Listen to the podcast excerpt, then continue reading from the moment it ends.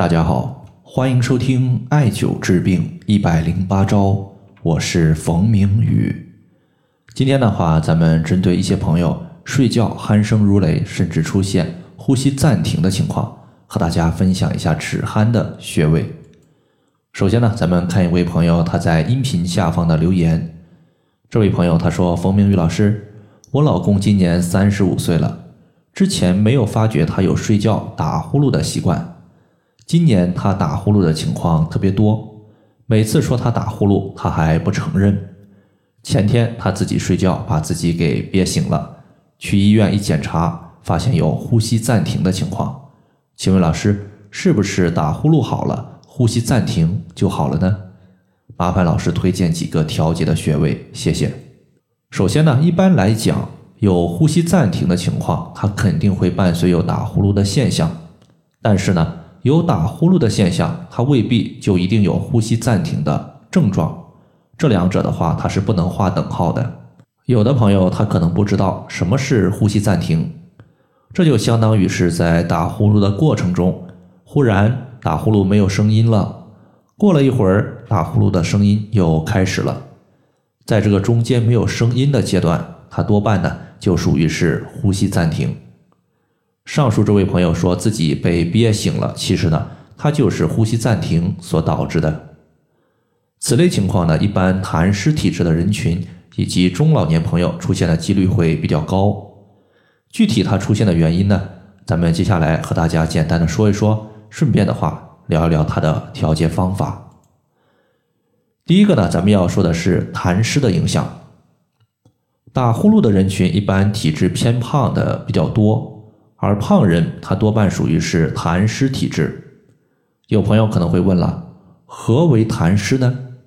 其实痰湿它就是体内的水湿之气在体内长久积聚所形成的粘稠物质。中医认为脾主运化，脾它在体内运化水湿之气，一旦脾虚，脾它对于水湿之气的运化能力下降。从而呢，就导致水湿停滞在体内。水湿它本身呢，属于是清稀状的。如果说积聚的久了，它就会逐渐变得粘稠，最后呢，就形成了痰湿。痰湿它在体内呢，实际上会四处游走。比如说，它积聚在关节，就容易形成关节肿大；如果积聚在肺，就会形成呼吸不畅。这种情况呢，其实就是打呼噜。所以说，要解决打呼噜的问题，我们必须要解决痰湿的淤堵情况。在这里的话，分享一个祛湿化痰的穴位，叫做丰隆穴。丰隆穴它在外踝尖上八寸，距离胫骨前缘两横指。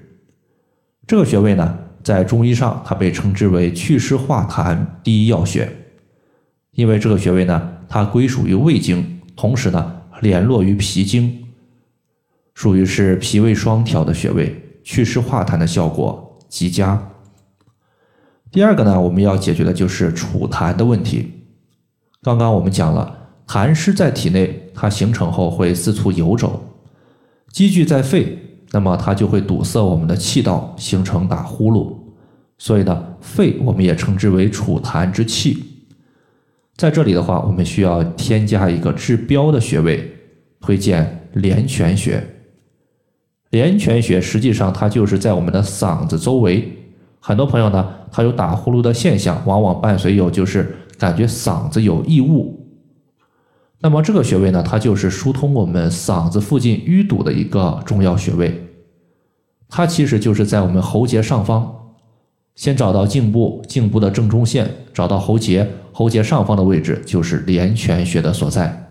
接下来呢，咱们说一说祛湿，局部的淤堵。和体内的痰湿被我们的丰隆穴和廉泉穴解决之后，我们就要解决痰湿出现的根本原因了。因为痰湿它是由体内的水湿之气聚集在一起形成的，所以呢，我们就要提高脾对于水湿之气的运化能力，避免水湿之气在体内积聚。所以呢，我们接下来需要用到一个健脾祛湿的大穴位，推荐阴陵泉穴。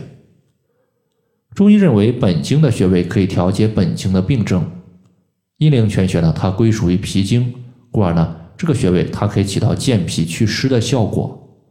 同时呢，阴陵泉穴它还是脾经的合穴，五行属水，脾五行属土，艾灸这个穴位就相当于是在一堆土里泼了一碗水一样，水它在土里会形成一条痕迹水道，那么这条水道呢，有利于湿气的外排。接下来呢，咱们说一说阴陵泉穴的所在。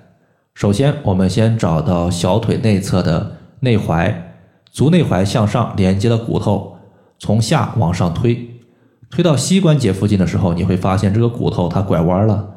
那么，在它拐弯的地方就是阴陵泉穴的所在。那么最后啊，我们还要根据个人的症状，他的实际情况来增减一些穴位。比如说，今天提问的这位朋友，还有晚上被憋醒的情况。所以说呢，我们适合他的穴位就是内关穴。内关穴呢，中医有这样一句话，叫做“心胸寻内关”，也就是心脏和胸部的问题，通过内关穴来进行调节。艾灸内关穴呢，可以缓解心胸憋闷的一个情况，故而取之。内关穴的话，它是我们手肘上的一个穴位，直接手心朝上，略微抬起我们的手腕，然后你会看到一条手腕横纹。